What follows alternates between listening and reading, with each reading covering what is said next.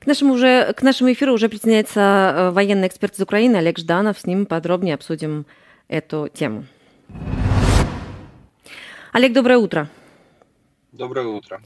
Вы, я видела, что вы вместе с нами смотрели сюжет о реакциях э, Кремля и кремлевских пропагандистов. А, вот э, насколько Э, не вызывает ли подозрения то, насколько быстро э, и слаженно э, сработала российская власть в комментариях по этому поводу? Обычно мы ждем достаточно долго официальных каких-то реакций, комментариев. А здесь прям э, буквально через несколько часов Картополов рассказал о том, какими ракетами были сбиты, был сбит самолет, при том, что он уже был сбит по его версии. И э, списки у Симоньян появились тут же э, в доступе. Не вызывает ли это сомнений и о чем это может говорить, на ваш взгляд? Ну, это хорошо спланированная информационно-психологическая спецоперация. Э, во-первых, мы разобрали списки, там есть люди, которые были обменены 3 января этого года в, этой, в этом списке якобы погибших. Ну и второй момент. Э, во-первых, э, самолет набирал высоту, то есть он взлетал, а не садился. Куда они их везли? И этот борт прибыл из Египта, ну, флайер радар не, не, не обманешь, и данные были. Над Сирией они выключили, скорее всего, транспордер и э, пропали с радаров, когда э, рейс из Египта через Иран, Сирию в Белгород. Плюс еще район падения самолета, район крушения самолета был, а, был залистован. А, очень много бумажных документов валялось. Полиция оцепила его мгновенно и никого не пустила туда. Ну и самое главное, даже вот очевидцы снимают, э, снимают видео, а, которые стоят э, рядом там с оцеплением. И нету ни одного тела, ни одного фрагмента. Вспомните тут же, вот они хорошо, что они вспомнили, как они сбили MH17 над Донбассом. А, так а, тела и фрагменты больше, чем на 5 километров были разбросаны м, после крушения Боинга. Ну хорошо, там их было 300, а, почти 300 человек погибших. Ну, здесь э, почти 70, потому что экипаж, э, пленные, если, если, если они там были. Так где же тела и фрагменты? Покажите, пожалуйста. Вот что самое всегда, доказательной базы нет, но рассказов очень много.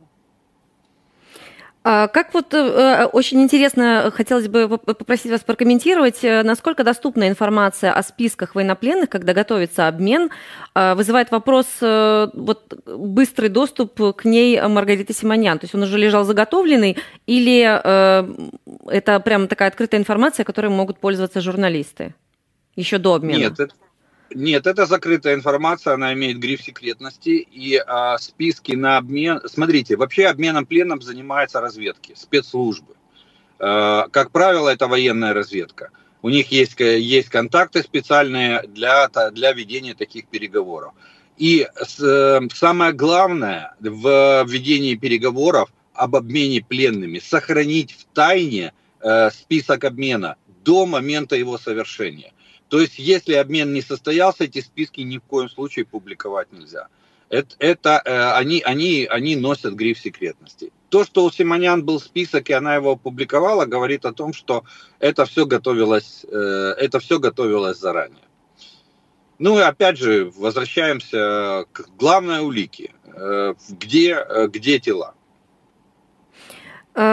Появились также комментарии о том, что это могла быть провокация э, России. Э, что имеется в виду? Имеется в виду, что там действительно могли быть военнопленные, но об этом э, не было заявлено, не был объявлен режим тишины специально э, с, э, со стороны российского Минобороны?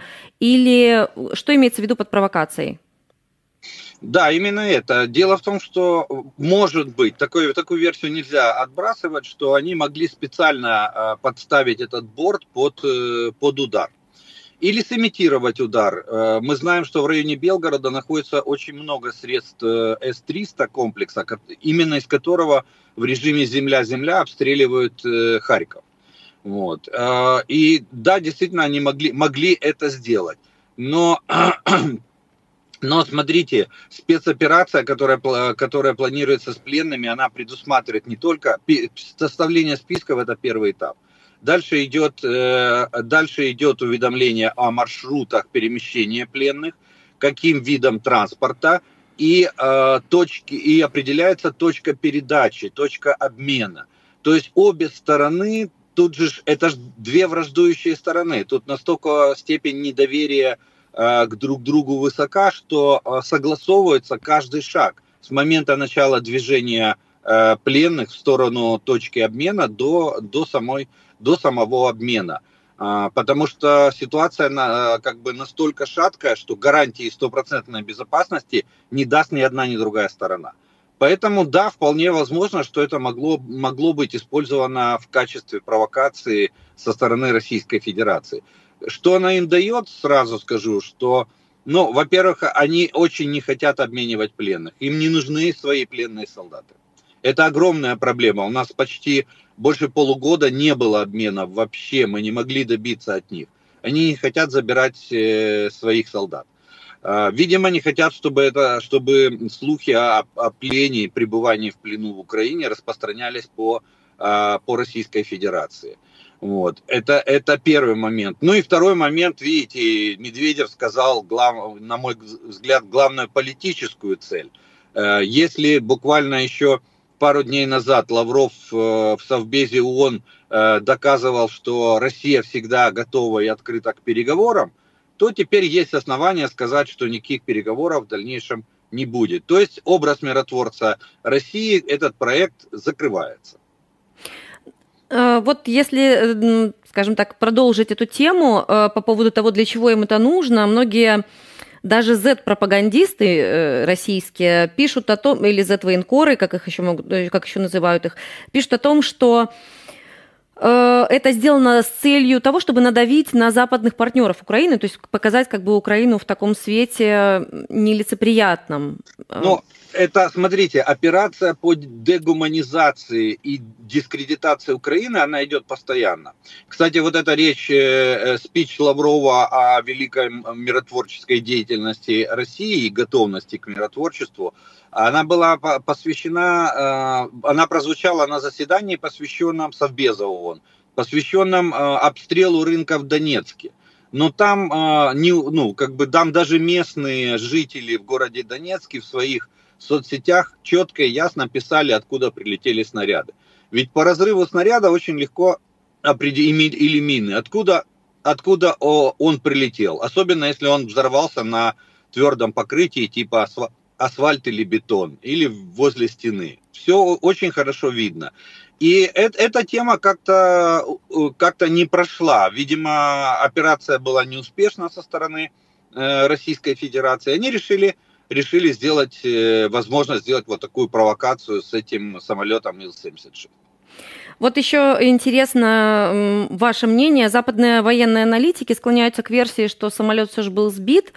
Э, глядя на видео, которое, мы, э, которое публикуют в соцсетях, например, там, как он падает, обломков самолета, что вы можете сказать по, э, по тому, то есть говорит ли нам что-то сам взрыв и э, направление падения и э, то, как разбросаны части самолета, какую-то версию могут ли они нам подсказывать?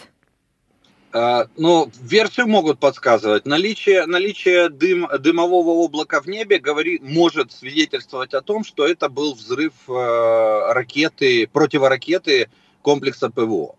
Это первое. Второе, э, к сожалению, опять же, обратите внимание, видео с места трагедии настолько э, э, цензурированы, что нигде на видео не попадает обшивка самолета. А обшивка самолета показала бы наличие отверстий от убойных элементов зенитной ракеты. Вот. Мы этого не видим. Судя по взрыву и быстрому угасанию, это мог, могла быть либо выгорание топлива, а это говорит о том, что баки самолета были полные, значит, он не прилетел, а улетал, потому что с полными баками никто не садится, заправляет самолет обычно на рейс. Вот. Ну и э, опять же, характер самих обломков, э, видите, что кстати, это может быть и, и не выгорание топлива, это может быть детонация груза, который был на борту. Если этот груз действительно были ракеты к зенитно-ракетному комплексу С-300. Тем более, что нет следов пожара. Обычно топливо еще догорает на земле. А здесь, видите, взрыв, довольно мощный, следов пожара нет, э, при этом э, часть обломков, которую нам показывают, не имеет следов пожара и обгорания. Вот. Ну и опять же, самое главное, в этом всем хаосе должны быть тела. 70 тел э, никуда не спрячешь. Что ж, будем наблюдать. Возможно, сегодня появятся еще какие-то детали или заявления. Э, Олег да. Жданов, э, военный эксперт из Украины, был с нами в связи. Олег, спасибо вам большое.